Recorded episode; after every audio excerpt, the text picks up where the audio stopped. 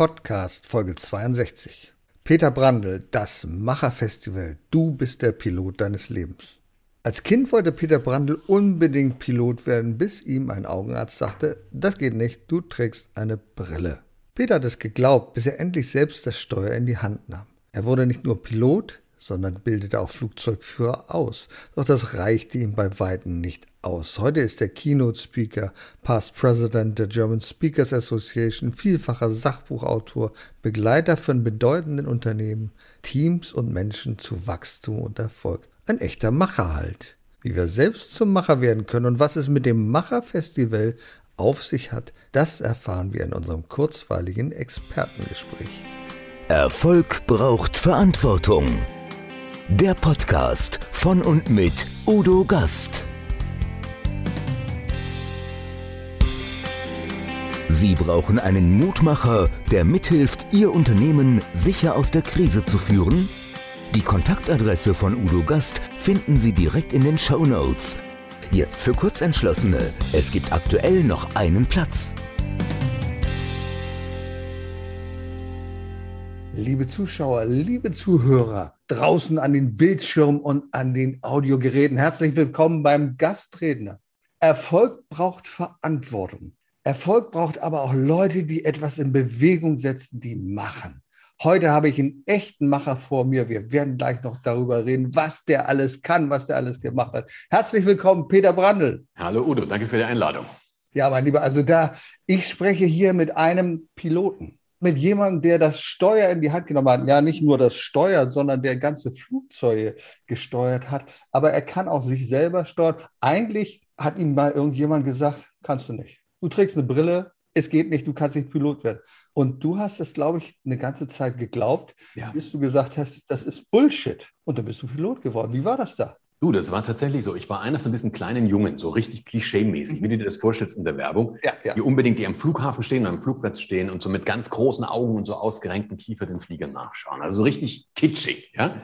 Und ich habe dann mit 14 Segelfliegen angefangen. Das ist das Erste, was man fliegerisch machen kann mit 14.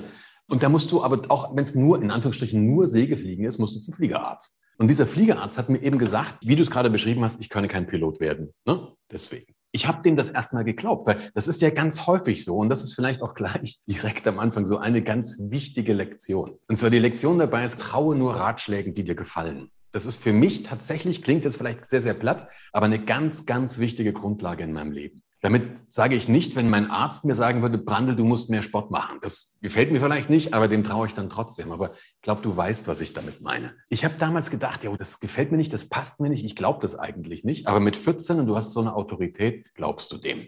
Herausgestellt, dass dieser Typ ein Vollidiot war, hat sich erst 20 Jahre später, da war ich so in meinen Mit-30ern, und hatte mal eine erfolgreiche Firma, hatte ein sehr erfolgreiches Trainingsunternehmen und habe dann gesagt, Jupp, jetzt kannst du mal so Privatpilotenlizenz, so ein bisschen ne, mit so einer kleinen Cessna um den Kirchturm fliegen. Und das habe ich gemacht und da war ich natürlich wieder beim Fliegerarzt, bei einem anderen diesmal, Gott sei Dank, und der sagt, nö, also das geht freilich. Es gibt bestimmte, bestimmte Limitations, also es gibt bestimmte Grenzwerte, aber wenn du dich innerhalb dieser Grenzwerte befindest, dann kannst du das machen. Das ist also die erste Untersuchung ein bisschen aufwendiger, du brauchst ein augenärztliches Gutachten und bla bla bla, aber kannst du machen.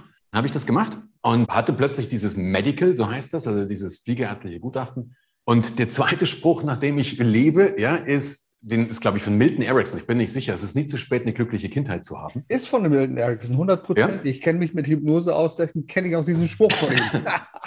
ja, und der Spruch ist aber, wenn du mal drüber nachdenkst, sensationell. Das, das ist so flappig dahingesagt. Aber ich erlebe so häufig, dass Leute sich selber was verbieten, weil das, da bin ich zu alt oder wie sieht denn das aus oder bla bla bla bla bla. Ey, wir werden nicht noch mal jünger. Das passiert nicht, dass wir in zehn Jahren plötzlich wieder in der Pubertät sind. Also mit ziemlicher Sicherheit nicht. Also würde es doch Sinn machen, das dann zu machen. Genau das habe ich dann gemacht. Das dann wirklich komplett durchgezogen bis zur Linienpilotenlizenz. Bin auch sehr kurz Linie geflogen, bin Fluglehrer und das ist für mich persönlich das Spannende. Ich arbeite nach wie vor mit Piloten. Und zwar in diesem Human Factor oder in diesem, dieser Psychologie in der Cockpit, im Cockpit. Weil das muss ich dir nicht sagen, das weißt du. Wenn in der Fliegerei was passiert, dann nur ganz, ganz selten wegen der Technik, also weil irgendwas technisch nicht funktioniert, sondern meistens vom Human Factor her. Normalerweise sagt man dann menschliches Versagen, aber ich glaube nicht, dass wir versagen. Ich glaube, dass wir funktionieren, aber halt innerhalb bestimmter Limitationen. Und das ist alles schick, solange alles im grünen Bereich ist. Aber jeder kennt es aus seinem Privatleben eben auch. Wenn so ein paar Dinge zusammenkommen, dann fliegt uns plötzlich alles um die Ohren. Wir sind plötzlich zu gar nichts mehr leistungsfähig. Und da gibt es in der Fliegerei sehr, sehr gute Forschung drüber. Mit Piloten trainieren wir das. Was sind diese Effekte? Auf was müssen die achten, dass eben in Zukunft möglichst keine Unfälle passieren? Und das, was ich gemacht habe, dann irgendwann auch mit diesem Buch Crash-Kommunikation, ich habe das übertragen aufs normale Management. Weil ein Flugzeug wird von Menschen gesteuert, ein Team oder ein Unternehmen wird auch von Menschen gesteuert. Also macht es doch Sinn, mal zu gucken, okay, was hat man in dem einen Bereich gelernt? Was sind da die Lessons learned? Und kann ich die auf einen anderen Bereich übertragen? Genau darum geht es. Es geht um den menschlichen Faktor und du hast vorhin etwas angesprochen, die Limitation von ja. außen. Du denkst, du kannst es nicht. Nee, das haben dir immer andere gesagt. Ich habe ein cooles Beispiel, denn ich glaube, wenn du etwas bewirken willst, brauchst du auch Supporter, du brauchst Unterstützer. Also wenn du etwas machen willst, wenn deine Eltern dir sagen, nee, das funktioniert, du bist sowieso zu blöd, dann hast du Probleme. Gerade das mit der glücklichen Kindheit habe ich immer wieder erlebt in Coachings. Die meisten mhm. Ursachen für Probleme, die jemand hat, für heraus liegen in der Kindheit. Ganz klar. Ja. Und oft ist es so, dass die Leute sagen, nee, du kannst es nicht, du machst es nicht. Ich habe ein tolles Beispiel dafür, wie es super funktionieren kann. Ich habe nämlich in meinem Unternehmen Gastautomaten vor vielen, vielen Jahren einen jungen Mann gehabt, Nils. Mhm. Nils kommt zu mir, so ein Bild von einem blonden Mann und ganz schlank und will Techniker bei mir mhm. sein. Ich sage, Nils, toll, prima. Ja, ich wollte es nur sagen, also eigentlich wollte ich ja Pilot werden. Okay, ich sage, du wolltest Pilot werden? Ja, nee, es hat nicht geklappt und da hat jemand so einen Test. Also ich war zwar Bordmechaniker bei der Bundeswehr da, aber es hat nicht geklappt. Und ich habe gesagt, Nils, du, nicht aufgeben. Ein Jahr später kommt Nils zu mir und sagt, ja, Udo, ja, ich weiß gar nicht, wie ich es sagen soll, aber ich habe mich doch weiter beworben bei der Lufthansa und jetzt habe ich Einladung bekommen und ich dürfte die Ausbildung machen. Ja. Und ich weiß nicht, ob ich das machen soll oder ob ich bei dir bleibe. Und ich sage, Nils, da brauchst du nicht eine Sekunde drüber nachdenken. Das ist deine Profession, das ist deine Berufung. Du wirst Pilot. Vier Jahre später treffe ich Nils, da sind wir auf der Urlaubsreise, auf dem Münchner Flughafen in der schicken Uniform, vier Streifen, vier. Und ich sage, Nils, ja, sagt er, ich fliege jetzt. Ja, sagt das Tolle und ich darf auch Piloten ausbilden. Und deswegen sage ich, genau wie du sagst, gib deinen Traum nicht auf, such dir Supporter, mach es. Und du hast es getan. Und in Unternehmen ist es genauso, du brauchst Supporter. Genau. Und wir haben den Knackpunkt, das ist ein psychologisches Phänomen, dass wir Menschen sind ja Rudeltiere.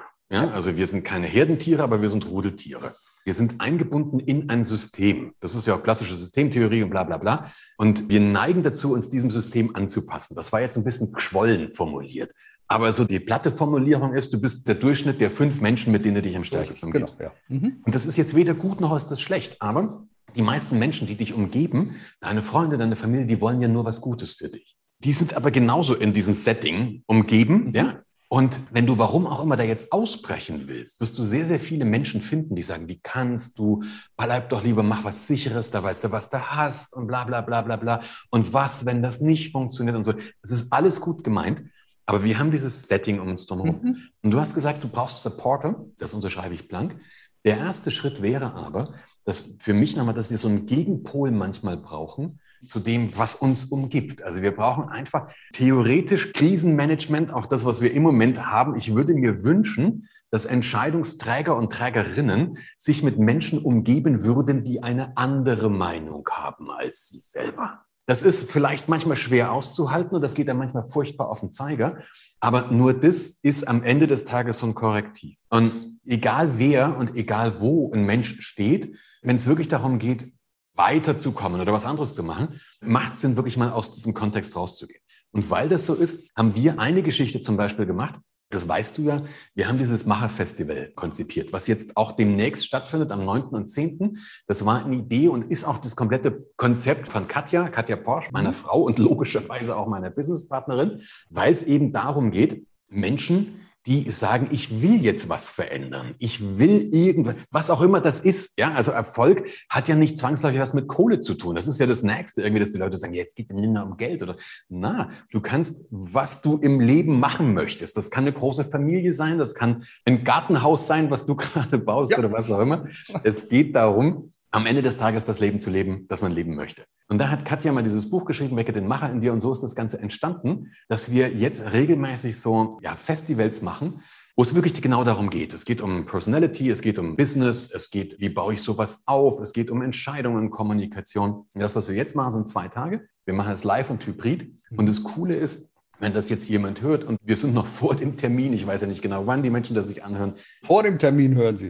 Jedenfalls kommt es vor dem Termin raus. Die Streaming-Tickets, die gibt es sogar kostenlos. Wenn das jemand will, du blendest nachher wahrscheinlich, oder hoffe ich, wäre schön, wenn du das machst, den Link ein. Ja, klar. Dann kann sich da jemand anmelden. Weil es genau hier darum geht, einfach in so eine andere Community auch mal reinzugehen. Ne? So was, so andere Supporter zu haben, sich vielleicht mit Menschen zusammenzuschließen, die irgendwie außerhalb meiner Bubble sind, um da ja vielleicht auch mal andere Informationen zu bekommen. Peter, ich werde ja oft gefragt, so, ach, Erfolg brauchst du. Ja, Erfolg, was ist denn das? Duden, Wikipedia sagt, der Grad der Zielerreichung. Ich sage, guck dir mal die Buchstaben an. Das passt immer so wunderbar. Womit fängt Erfolg an? Mit dem ersten E. Das ist die Energie. Und das ist genau die Energie, die ich brauche, um auf den Button zu klicken und sagen, oh, ich bin mal beim Macherfestival dabei. Ich weiß zwar noch nicht ganz genau, aber ich mache einfach. Mhm. Ich sitze nicht im Sessel und sage, ach Mensch, in zwei Jahren bin ich in Rente und dann lebe ich. Blödsinn. Mach jetzt. Und das nächste aus dem Erfolg steht für Errichtung.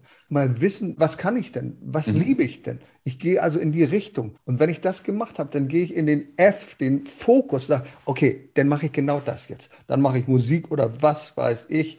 So, und dann muss ich das organisieren, das ist das nächste. Ich muss erstmal gucken, ah, was brauche ich denn, welches Netzwerk? Und zum Beispiel ist so ein Macherfestival, wie du sagst, ist ja eine wunderbare Möglichkeit, ein Netzwerk aufzubauen, genau. mit den Leuten zusammenzukommen, die auch was bewegen werden.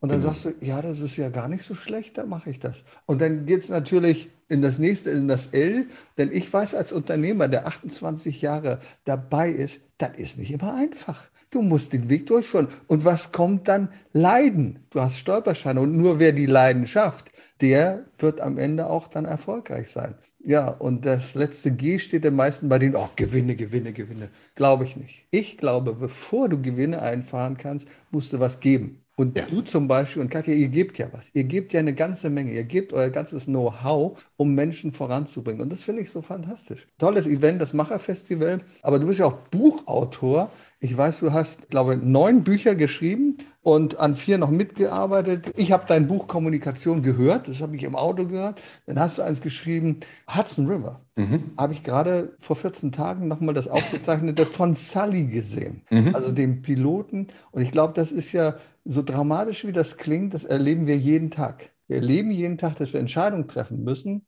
und die sind nicht immer einfach. Ja. Gut oder schlecht. Wie ist dir das gefallen, als du das gehört hast oder von diesem Sully? Normal hat man gedacht, das ist ein Held und dann kamen ja die ganzen Typen und dachten, nein, man hätte ja doch den Flughafen erreichen können. Das sind wahrscheinlich die ganzen Bedenkenträger, die sagen, ja, man hätte es so richtig machen können. Ja, man muss ein bisschen unterscheiden. Also man muss unterscheiden in dem konkreten Case, also das war ja diese Notlandung auf dem, auf dem Hudson River. In dem Fall natürlich, du musst danach aufarbeiten, war die Entscheidung richtig. Also das ist ein sehr, sehr harter Prozess und ich glaube, ich glaube, der Prozess hat insgesamt sogar drei Jahre gedauert. Ich bin mir nicht ganz sicher. Also für die Entscheidung, also von Bumm zu Bumm, von dem Moment, wo die Triebwerke aus waren, bis zu dem Moment, wo sie unten aufgesetzt sind, hatten sie 108 Sekunden. Ja, nur einfach mal um das 108 eine, Sekunden. Von Bumm zu Bumm, ja, von Ausfall bis Aufsetzen. Der Prozess, um nachher aufzuarbeiten, war die Entscheidung richtig, mhm. hat mhm. drei Jahre gedauert. Also nur einfach mal so ein bisschen da eine vernünftige Relation schon wieder reinzubringen. Nichtsdestotrotz muss man, und da stehe ich völlig dahinter, in der Fliegerei, auch wenn alles gut ausgegangen ist, hinterfragen, war die Entscheidung richtig? Das muss man einfach, nicht um jetzt Blaming, aber einfach zu sagen, kann ich was draus lernen? Und es war eben hier ganz spannend, dass am Anfang, er hat es tatsächlich im Simulator nachgeflogen. Also es gab ja zwei Optionen. Die eine Option war LaGuardia, mhm. da wo sie gestartet sind, und die andere Option war Teterboro, also ein Flughafen quer über den Hudson drüber. Wir haben im Simulator beides nachgeflogen und beides hat funktioniert. Also in beiden Fällen Triebwerk aus, Teterboro hat funktioniert, LaGuardia hat auch funktioniert. Und das war natürlich eine ganz grobe Sache erstmal. Aber irgendwie ist man dann draufgekommen, dass das Szenario nicht ganz realistisch ist. Weil die Piloten im Simulator, die das nachgeflogen hatten, die wussten, was passiert. Also die wussten, ich starte in LaGuardia und nach, glaube ich, knapp drei Minuten macht's bumm und meine Klöten sind aus. Und dann steuere ich dahin. Das wussten die ja aber nicht im Cockpit, sondern du hast einen normalen Abflug, du bist gerade gestartet, du arbeitest deine After-Takeoff-Checklist ab und du machst die Climb-Checklist, du bist da im normalen, routinierten Arbeitsablauf und plötzlich macht's bumm und die Hölle bricht über dich rein. Also du hast ja erstmal überhaupt keine Ahnung, was ist los. Das war ganz kurz davor, haben die gesehen, da hinten sind Vögel, aber du bewegst dich mit einer Geschwindigkeit von 250 Kilometer pro Stunde und plötzlich, ja, wird's leise. Und du hast erstmal überhaupt keine Ahnung, was passiert. Und dann hat man denen 15 Sekunden zugestanden. 15 Sekunden zum Erfassen der Situation und zum Treffen der Entscheidung. Nochmal, wir reden über eine völlig überraschende, hochgradig bedrohliche, katastrophale Situation. Da hupt und blinkt alles. Also es ist wirklich, du, wow, aber es geht, ja. Und du, natürlich, Adrenalin wird sofort ausge, ja, Cortisol, alles, was da, alles, was abgeht. 15 Sekunden. Und dann hat man tatsächlich die Piloten im Simulator, den hat man gesagt, okay, du hockst dich jetzt dahin, du fliegst, du stabilisierst das Flugzeug, also natürlich Nase runter, sonst stürzen wir ja ab, also dass das Flugzeug erstmal fliegt, 15 Sekunden und dann fliegst du zu einem der beiden Flughäfen. Und dann hat es nicht mehr funktioniert.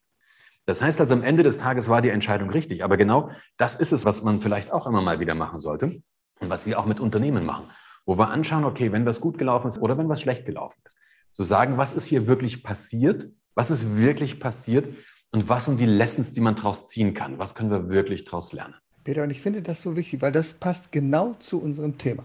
Wir haben viele Unternehmer und ich beobachte das in der letzten Zeit, die entscheiden nicht mehr. Ja.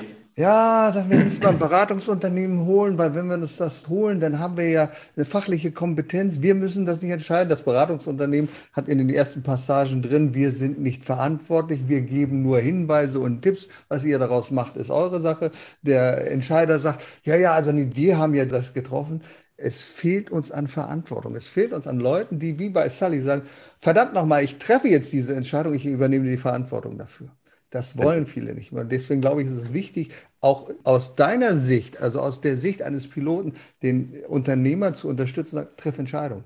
Der Hauptunterschied, Udo, ist doch ein ganz einfacher. Ja. Als Pilot sitze ich auch in dem Flugzeug. Ja. Das ist der zentrale Unterschied zwischen einem. Piloten und einem Berater. Als Pilot, ja, stell dir mal vor, yo, ich treffe jetzt eine Entscheidung, aber ich bin nachher nicht verantwortlich. Ich bin halt auch tot, wenn es schief geht. Aber hm. verantwortlich bin ich, ist doch paradox. Ist doch einfach paradox. Ich glaube persönlich, auch du hast gerade gesagt, wir treffen keine Entscheidungen mehr. Das stelle ich mal in Frage. Okay, will ich auch relativieren. Viele haben Schiss vor der Entscheidung, weil irgendjemand mit dem so. Finger auf sie zeigt und sagt, du bist schuld. Und das Spannende ist, wir alle nicht sein. in der Fliegerei, das, was ich mit den Piloten mache, das heißt CRM, Crew Resource Management. Okay. Crew Resource mhm. Management. Mhm. Der Ansatz, das mache ich ja mit Unternehmen auch, ist was ganz Einfaches. Wir können, wenn wir beide oder mit irgendjemandem, der das jetzt zuhört, ich traue mir zu, so ziemlich jedem in zwei Tagen im Simulator beizubringen, wie man einen Airbus von A nach B fliegt. Okay, ich komme zu dir, das will ich lernen. Ja, das ist relativ easy. Also das Fliegen an sich ist relativ easy. Ich traue mir wirklich zu, in zwei Tagen dir beizubringen, wie du wirklich einen Airbus von A nach B fliegst. Ich sage nicht, dass die Landungen super sanft sind, aber es wird. Das kriegen wir alles hin. Jeder, der sich mal intensiver mit Microsoft Flugsimulator beschäftigt hat, weiß, von was ich jetzt gerade rede. Das heißt, das Fliegen an sich ist relativ easy, Klammer auf, solange alles passt. Unter Idealbedingungen ist es relativ easy. Ja, unter Idealbedingungen gehört da nichts dazu. Und jetzt kommst du zu dem Punkt, das ist mit Unternehmen genauso. Ein Unternehmen unter Idealbedingungen zu führen, da gehört nichts dazu. Wenn du einen Verkäufermarkt hast, wenn du eine Alleinstellung hast, wenn du ein Produkt hast, was jeder will, jeder braucht und du bist der Einzige, der liefern kann, ey, da brauchst du nicht stolz drauf sein. Ja, wenn du einen Laden übernommen hast, der ist einfach mit Kohle ohne Ende ausgestattet. Du hast irgendwie 598 Trilliarden Cash auf der Bank. Ja, da brauchst du nicht drauf stolz sein. Der Knackpunkt ist aber, und hier wird's relevant, in der Fliegerei ist Sally, dieser Abflug da in LaGuardia, Standard. Das ist easy. Das ist wirklich easy. Wenn du das gelernt hast und wenn du es ein paar Mal gemacht hast, da gehört nicht wahnsinnig viel dazu. Das ist ein normaler Beruf. Und plötzlich macht's bumm und dann bricht die Hölle aus. Und das ist im Unternehmen das Gleiche. Guck mal, so wahnsinnig viele waren unterwegs, easy, easy, easy, easy, alles schick. Und dann kommt diese ne, mit Covid-19. Ja. Und fliegt uns völlig um die Ohren. Oder nicht mehr was, landen. Wir können nicht mehr landen. Ganz genau. Oder es passiert was anderes. Deine Bank streicht dir den Kontokorrentkrieg. Oder ein sehr, sehr wichtiger Mitarbeiter, eine sehr, sehr wichtige Mitarbeiterin kündigt oder fällt aus oder was auch immer. Und plötzlich ist bei uns wirklich alles offen. Also plötzlich funktionieren die Prozesse nicht mehr und, und, Ich mache manchmal in Vorträgen, das ist auch, wir haben ja auch so ein Programm für Unternehmer, können wir nachher noch was drüber reden. Da stelle ich eine ganz einfache Frage und die kann sich jeder überlegen. Wenn du heute, also wahrscheinlich, das hören jetzt manche Leute im Auto. Podcast bietet sich ja an, dass du das im Auto hörst. Da kannst du dir, wenn du das jetzt, also ich duze immer alle Menschen, also falls sie sich nicht ja, fühlen so. wollen, dann setzen Wenn ich in den Spiegel gucke, bin ich ja auch im Du, ne? Ja, ja genau. Wenn du jetzt im Auto sitzt und du kannst dir eine Frage stellen, wenn du jetzt einen Unfall hast und du fällst drei Wochen aus, no drama, drei Wochen bist du fit, aber drei Wochen fällst du aus und kannst drei Wochen nicht kommunizieren. Was passiert in deinem Unternehmen oder in deinem Team oder in deiner Familie, wenn du drei Wochen, nur drei Wochen nicht kommunizieren kannst? Läuft da alles safe weiter? Sind die Prozesse so aufgerichtet? Wissen die Leute, was zu tun ist? Oder bricht das große Chaos? Nach einem Vortrag kam eine Frau zu mir, die sagt, die war schon mal vorher in dem Vortrag und hat gesagt, Herr Brandl, nach dem letzten Mal, als ich bei Ihnen war, haben wir uns in der Familie zusammengesetzt. Sagt, Sie haben ein großes Haus mit einem großen Grundstück. Und dann haben wir in der Familie erstmal besprochen, was macht jeder, wenn es brennt oder wenn Einbrecher im Haus sind. Also wo, dann haben die mit den Kindern besprochen, wo gehen die Kinder hin? Wo treffen wir uns? Wo ist was? Wo ist überhaupt ein Feuerlöscher? Und sowas ganz Banales. Es macht doch keinen Sinn, darüber nachzudenken, was ich tun würde, wenn ich ein Problem habe, wenn das Problem da ist. Und da schließt sich der Kreis wieder zu Herrn Sallenberger also ne, Sully, dem Captain am Hudson River. Er sagt nämlich auf die Frage, was sein Geheimnis war, dass das erfolgreich war. Da sagen die immer, das war vorher Segelflieger, ganz ehrlich. Dass du mal Segelfliegen gemacht hast, lebt in A320 ist kein Segelflugzeug. Das bringt dir gar nichts. Ja, der ist bei der Luftwaffe F-16 geflogen. Echt. Also wenn du dich ein bisschen mit der Dynamik, Flugdynamik vom Flug, da weißt du, eine F-16 ist was komplett anderes als ein Bus. Ja? Sallenberger sagt, mein Geheimnis war Vorbereitung. Und das ist, glaube ich, wirklich eine Lektion, die wir lernen können. Das Geheimnis ist Vorbereitung. Zu sagen, what if, wenn ich dir Fliegen beibringe, ja, war ja auch mal Fluglehrer, wenn ich dir Fliegen beibringe, würde ich dich immer fragen, was würdest du jetzt machen, wenn? Was würdest du jetzt machen, wenn? Was würdest du jetzt machen, wenn? So zu machen, wenn das Triebwerk ausfällt, wenn die Hydraulik leckt, wenn das Fahrwerk nicht ausfällt, was würdest du jetzt machen, wenn? Und dieses What if, ja, What if, also dieses Szenario-Denken macht was ganz Spannendes. Du entwickelst für jeden Scheiß einen mentalen Plan. Und der Sandberger sagt von sich selber, er hat sich x-fach überlegt, was würde ich jetzt machen, wenn mir in niedriger Höhe die Triebwerke ausfallen. In der Fliegerei machen wir das tatsächlich. Das ist das Departure Emergency Briefing. Ja, in case of engine failure on ground, either pilot call out stop. Also du gehst das wirklich nochmal durch, so einen Brief, was machen wir weg? Und dieser mentale Plan, diese mentale Vorbereitung, die geben dir die 15 Sekunden Vorsprung. Das ist cool. Das im Business eben auch. Ich kann mich doch, wenn ich mit einem Unternehmen, und der Knackpunkt ist, wir haben ja beide sehr viel mit kleineren oder mit mittelständischen Unternehmen mhm. zu tun, auch viel mit Konzernen. Aber eine Top-Führungskraft hat es relativ easy, in Anführungsstrichen. Die haben wieder andere Probleme, aber die haben, weil die können im Zweifel auf den Beraterstab zurückgreifen. Die können auch einfach mal sagen, ich plane mir selber ein Budget für einen externen Coach oder für einen Berater ein. Oder die können sich Kompetenzen zukaufen. Ein kleiner Unternehmer, eine kleine Unternehmerin, wenn du Solopreneur bist oder wenn du drei, vier oder zehn oder zwanzig Mitarbeiter, Mitarbeiterinnen hast, dann hast du diese Ressourcen nicht. Und nichtsdestotrotz macht es gerade für die einen Sinn, sich mal zu überlegen, und zwar solange alles safe ist. Was würde ich tun, wenn? Peter, bei mir ist es noch extremer. Wenn ich Unternehmen berate, äh, stelle ich dem Chef oft die Frage, was passiert, wenn sie morgen tot sind? Gibt es dann das Unternehmen noch? Und weißt du, so eine dramatische Frage, die triggert dir eine ganze Menge. Mhm. Ja, wenn du sagst, drei Wochen krank, dann sagst du, ah ja, ist ja eine Lösung. Aber was passiert, wenn?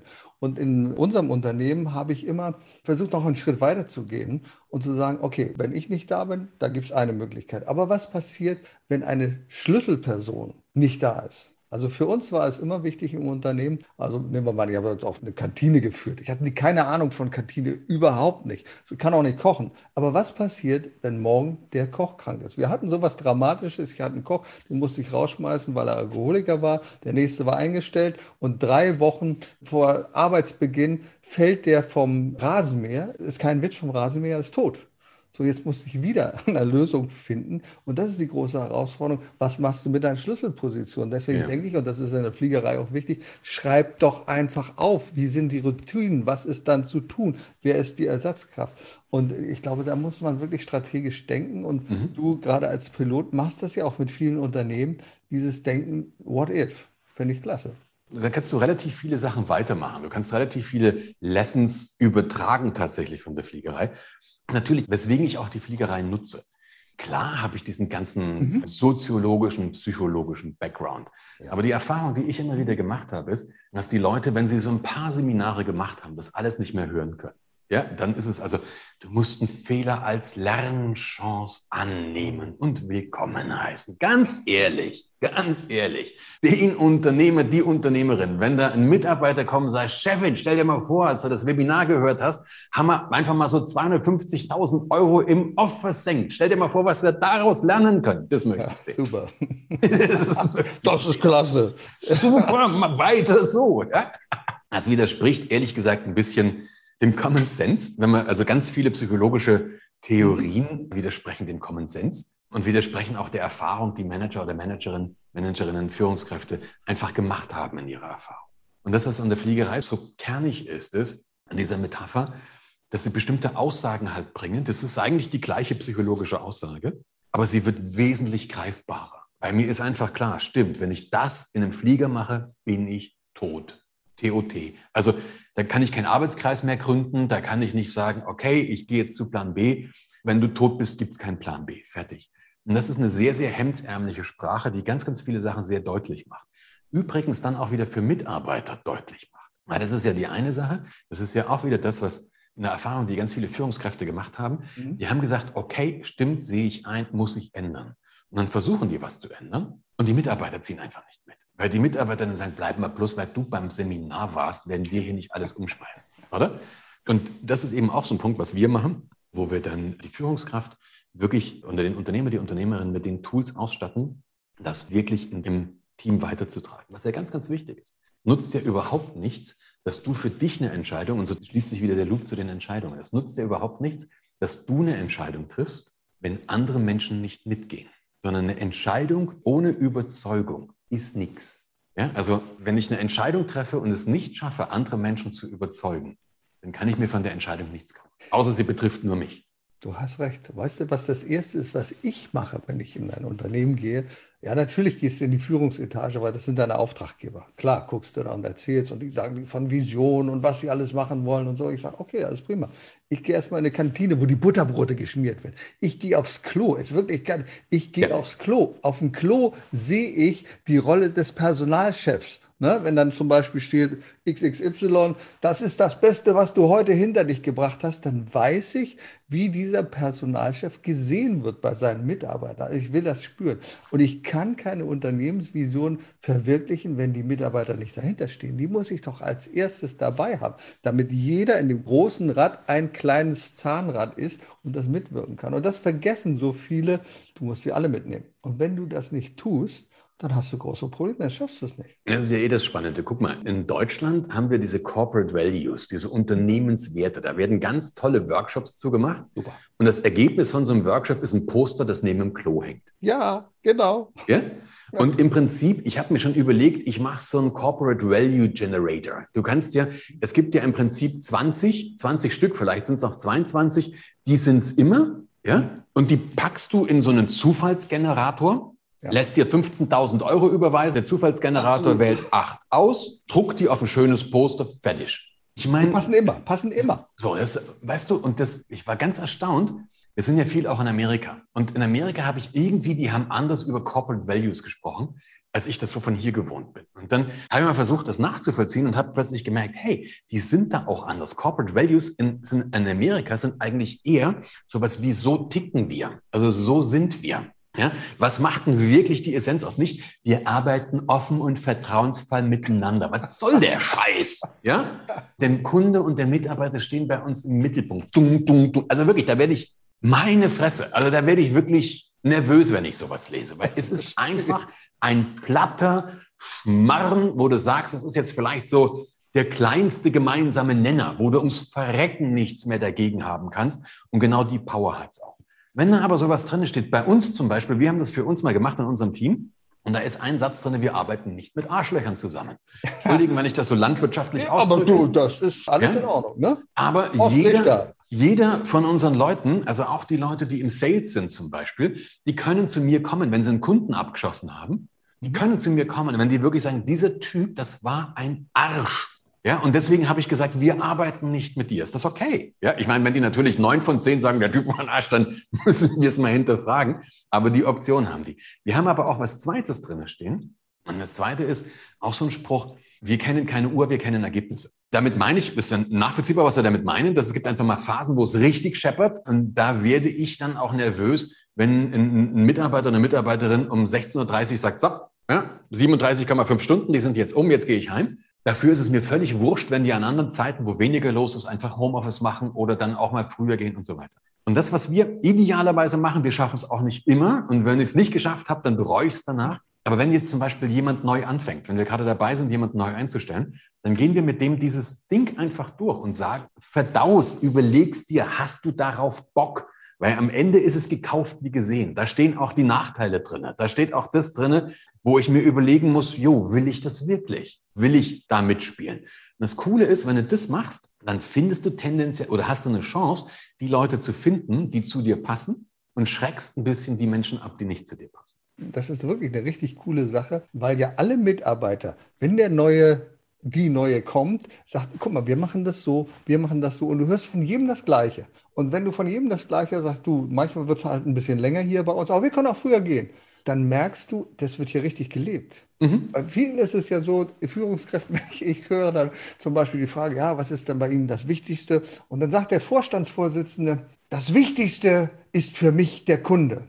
Und dann muss ich immer an mich halten, weil ich die Frage habe, hast du denn schon mal einen Kunden gesehen? Kennst du deine Kunden? Weißt du, wer da unten kommt, wer zum Lager und was abholt? Weißt du doch gar nicht. Für dich ist das Wichtigste, was hast deine Mitarbeiter. Denn die sehen den Kunden. Und du musst dich um deine Mitarbeiter kümmern. Natürlich um die Kunden. Aber du siehst doch gar keinen Kunden. Und das finde ich manchmal ein bisschen profan, wenn ich das höre. So diese, ja, Kunde steht auch das, im Mittelpunkt. Das Profane ist ja, das ist auch so eine Lektion, die ich gelernt habe. Das Profane ist ganz häufig das Wichtigste. Wir haben so ein Streben, ich habe das ganz häufig, das kennst du ja auch, dann erzählst du irgendwas und dann sagen die Leute zu dir, ja, Herr Brandl, gibt es da nichts Neues? Du hast ja das Buch Kommunikation erwähnt. Ja, ja, ja, das genau. Buch Kommunikation ist ja entstanden, weil ich für meine Kommunikationstrainings einfach ein Skript wollte. Mhm. Und ich habe für mich auf dem Markt kein vernünftiges Buch über Kommunikation gefunden, in der Richtung, die ich ja, es gab entweder super wissenschaftliche Sachen oder es gab Sachen, die waren so platt, dass sie auch wieder nicht gehen. Also habe ich gesagt, schreibst du was in dazwischen.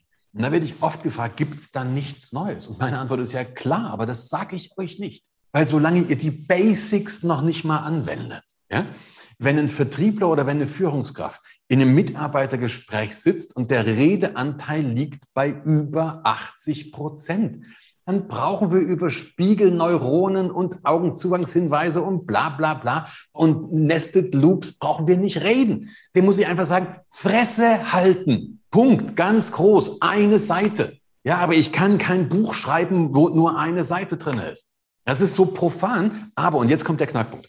Und da nehmen wir uns ja selber nicht aus. Wir sind so in unserem Ding drin. Also wir sind erstmal da drin, was uns wichtig ist. Und wir sind aber auch in unserer Sprache drin. Ich zum Beispiel, wenn ich war jetzt gerade erst, bin jetzt seit zwei Wochen wieder in Deutschland, davor war ich fast drei Monate in den USA. Da fällt es mir tatsächlich manchmal schwer, ein deutsches Wort zu finden. Ja, ich bin in diesen Amerikanismen drin. Das sehen mir manche Menschen, nehmen mir das übel, weil sie sagen, was ist denn das? Das ist wieder das. Ich, mir fällt einfach nichts an. Ja, Kenne genau. kenn ich auch. Ne? Genau, ja.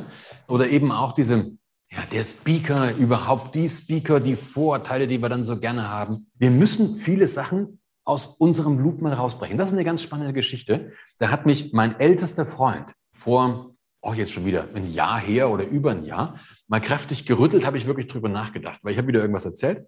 Und da sagt der Peter, das kannst du doch gar nicht beurteilen. Ja, und das ist natürlich ein Spruch, der kommt bei mir hier so die Halsschlange raus. Ja? Das verstehe ich, das verstehe ich. Und er ist Arzt, der leitet so eine, so eine Reha-Klinik und da sagt er, du, was Menschen aus einer ganz anderen sozialen Schicht als du, was die wirklich erleben, kannst doch du überhaupt nicht beurteilen. Du weißt doch überhaupt nicht, wie es einem Hartz-IV-Empfänger oder wie es einem, weißt du doch gar nicht. Erstmal,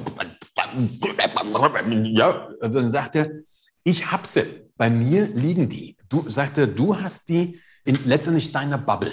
Ja, und das stimmt auch. Ich habe die Alkoholiker. Ich habe diese bildungsfernes Milieu. Also wer sich das ausgedacht hat, den Spruch, musst du dir erstmal geben, dass spätestens diese Bezeichnung sagt, du hast jeglichen Kontakt verloren. Da musst du auch sagen, stimmt.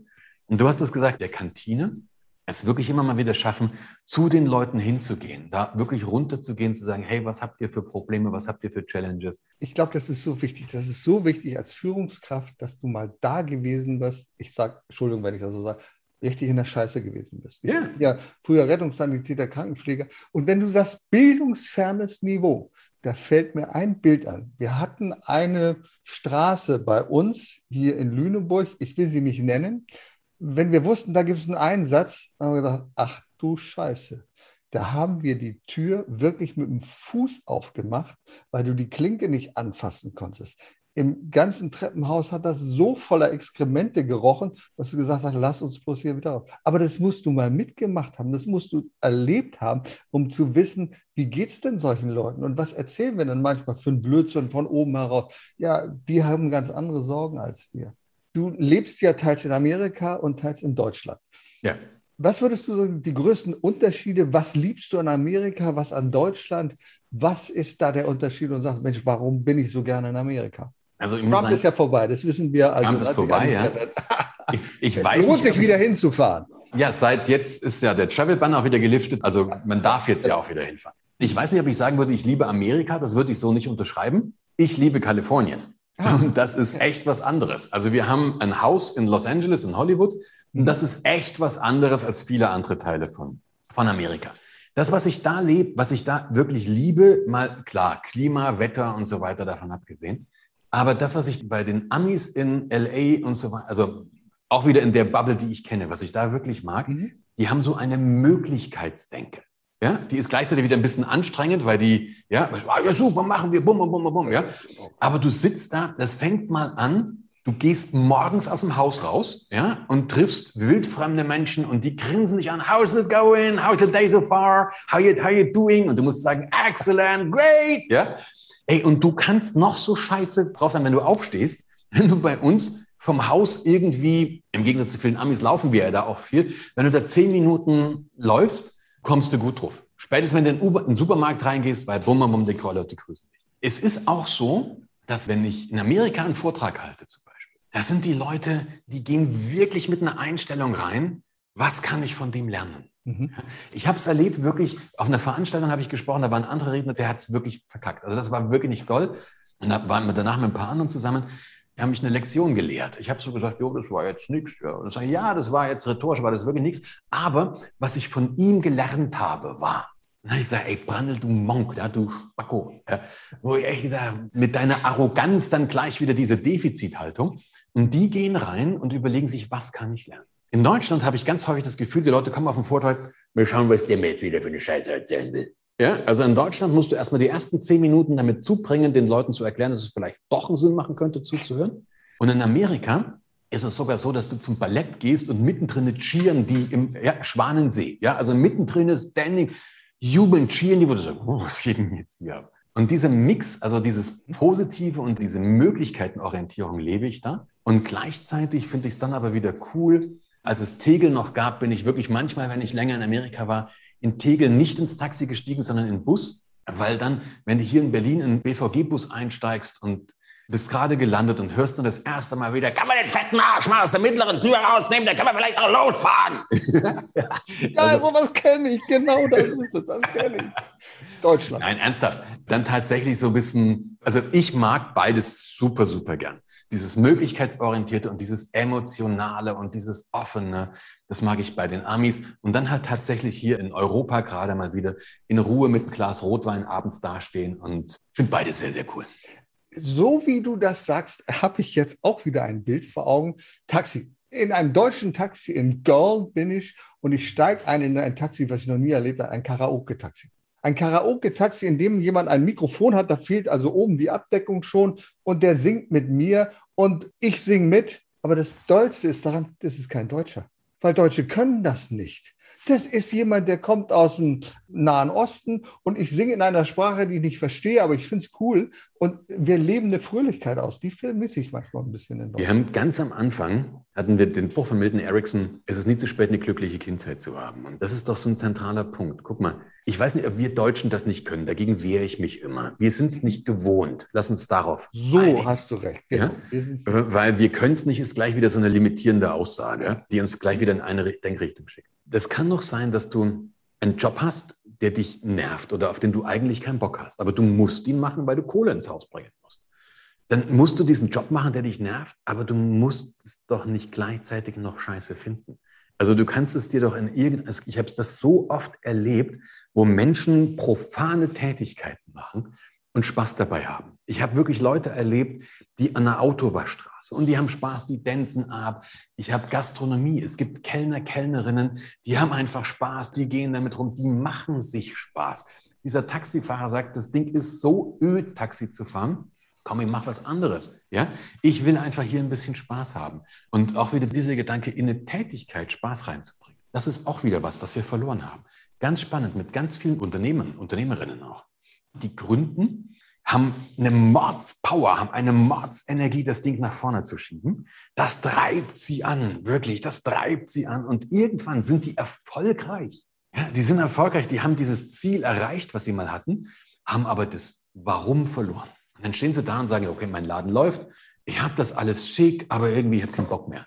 Und da ist es manchmal auch das Spannende, mit den Leuten daran wieder zu arbeiten, das wiederzufinden. Ja, dieses Warum wiederzufinden und dieses Feuer wieder zu. Weil Emotion ist der gleiche Wortstand wie Motivation. Und beide kommen von diesem Wunder von, ich bin wegen Latein aus der Schule geflogen, aber das weiß Oha. ich trotzdem, movere, bewegen. Also die Emotion ist die Basis von Motivation und das ist es, was uns bewegt.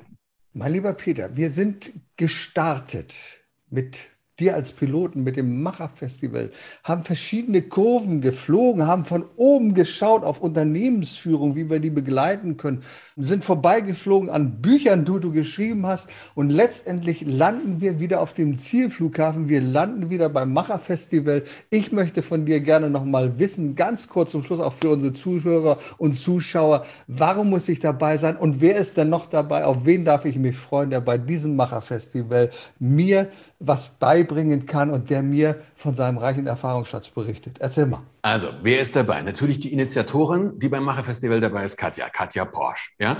Übrigens, es waren keine neun Bücher, die ich geschrieben habe, wollte ich dir vorhin widersprechen. Es waren nur sechs, glaube ich. Also, Ach, da musst du mal deine Seite bitte korrigieren. Also ich lese hier neun Bücher. Ah, ja, und zwar deswegen, weil du auch noch auf Russisch und Spanisch was dabei hast. Gell? ja? Ja? Ich habe gerade so, ich lese auf deiner Seite. Ich was, wo? Crash Communication in Englisch und in Deutsch, das sind zwei Bücher. Und Tomar Decisiones Difíciles e Fáciles, ich habe keine Ahnung. Ich Aber es geht, glaube ich, um Entscheidungen. Genau. Ja, genau. Darum Nein, worum geht es beim Macherfestival? Warum sollte man dabei sein? Also natürlich Initiatorin und wirklich auch Leadface ist Katja. Katja Porsche, da geht es um Machen. Wie wirst du, sie hat diesen Spruch, wie wirst du zum Busfahrer, zur Busfahrerin deines Lebens? Bist du Busfahrer oder Passagier? Spruch ist nicht von mir, der ist wirklich von ihr, aber das trifft's wirklich. Also egal, was du machen willst, wie wirst du zum Macher, zur Macherin? Darum geht's. Dann bin ich natürlich dabei. Ich habe so eher diesen Business-Kontext-Part. Und zwar auch, es geht gar nicht darum, dass du dich unbedingt selbstständig machen willst oder selbstständig bist. Aber auch heute, wenn du Angestellter oder Angestellte bist, es wird von uns von Mitarbeitern und Mitarbeitern in Zukunft immer stärker verlangt, dass wir unternehmerisch denken. Also, dass wir einfach in diese Machermentalität reinkommen. Also, das ist so mein Part. Dann haben wir Harald Psaridis dabei. Harald Psaridis ist eine Vertriebslegende. Wenn du weißt, was dieser Mensch gemacht hat, irre, Hammer. Und das hat er mehrfach hintereinander gemacht. Und beide war er, glaube ich, noch Bodybuilding-Europameister. Also, irre Persönlichkeit. Das sind so die drei größten. Dann haben wir Nadine Angerer, Weltfußballerin des Jahres. Europameisterin, Weltmeister. Ich bin jetzt nicht so der Fußballcrack, aber du nee, aber die, ist, allem. die also, ist richtig toll. Die kann ja? sehr gut Fußball spielen. Hammer. Hammer. Also ganz, ganz faszinierende Persönlichkeit, die beiträgt. Wir haben Christina Mathesius, Senatorin der Wirtschaft in Amerika, ist jetzt vielleicht nicht ganz so bekannt, außer du bist halt in diesem Kreis ihrer Geschichte. Wir haben einen Sänger, der war letztes Jahr schon dabei, René Nosson. Der war Halbfinalist bei The Voice irre guter Sänger. Wir werden wahrscheinlich einen Rapper noch dabei haben, der auch wieder auch aus seiner Sicht das Ganze beschreibt. Wir haben Ralf Schmidt, der über Kreativität redet. Wir haben Vaja Wieser Weber, die das Ganze moderiert. Was aber ganz wichtig ist, was das Festival nicht ist, es ist keine Aneinanderreihung von Vorträgen, weil das gibt's schon genug. Das gibt's wirklich schon genug. Das ist keine Geschichte, wo du sagst, okay, mal gucken, ich gucke mir jetzt mal die, den Timetable an, da gehe ich rein, da gehe ich rein, da gehe ich rein. Sondern es ist wirklich viel mehr wie ein Seminar, wo die ganzen zwei Tage einen Sinn machen. Das macht das. Link schickst du ja unten rein. Wir haben über ein paar andere Sachen ja auch gesprochen. Wir haben über diese Unternehmerprogramme auch gesprochen, die du vorhin gesagt hast, die du angesprochen hast. Im Vorfeld haben wir auch über dieses Thema Reden nochmal gesprochen. Ja, weil was ist ja auch eine Speaker-Ausbildung, ich weiß es. Speaker, ja. ja, und auch mal davon ganz abgesehen, ist das doch miteinander kommunizieren. Die wichtigste Kompetenz, das war es eh schon immer, aber bei dem, wie sich jetzt gerade das alles verändert hat, wie sich Märkte, wie sich Gesellschaft verändert, wird Kommunikation immer, immer wichtiger, wo wir auch unterstützen können. Da gibt es einen zweiten Link. Da, wenn jemand Bock hat, könnt ihr mit, euch mit dem Team unterhalten, entweder mit mir oder mit dem Team, wo wir einfach mal gucken können, was macht einen Sinn. Der Knackpunkt ist aber, das Entscheidendste, was es auch immer ist für mich, ist, dass man eine Entscheidung trifft.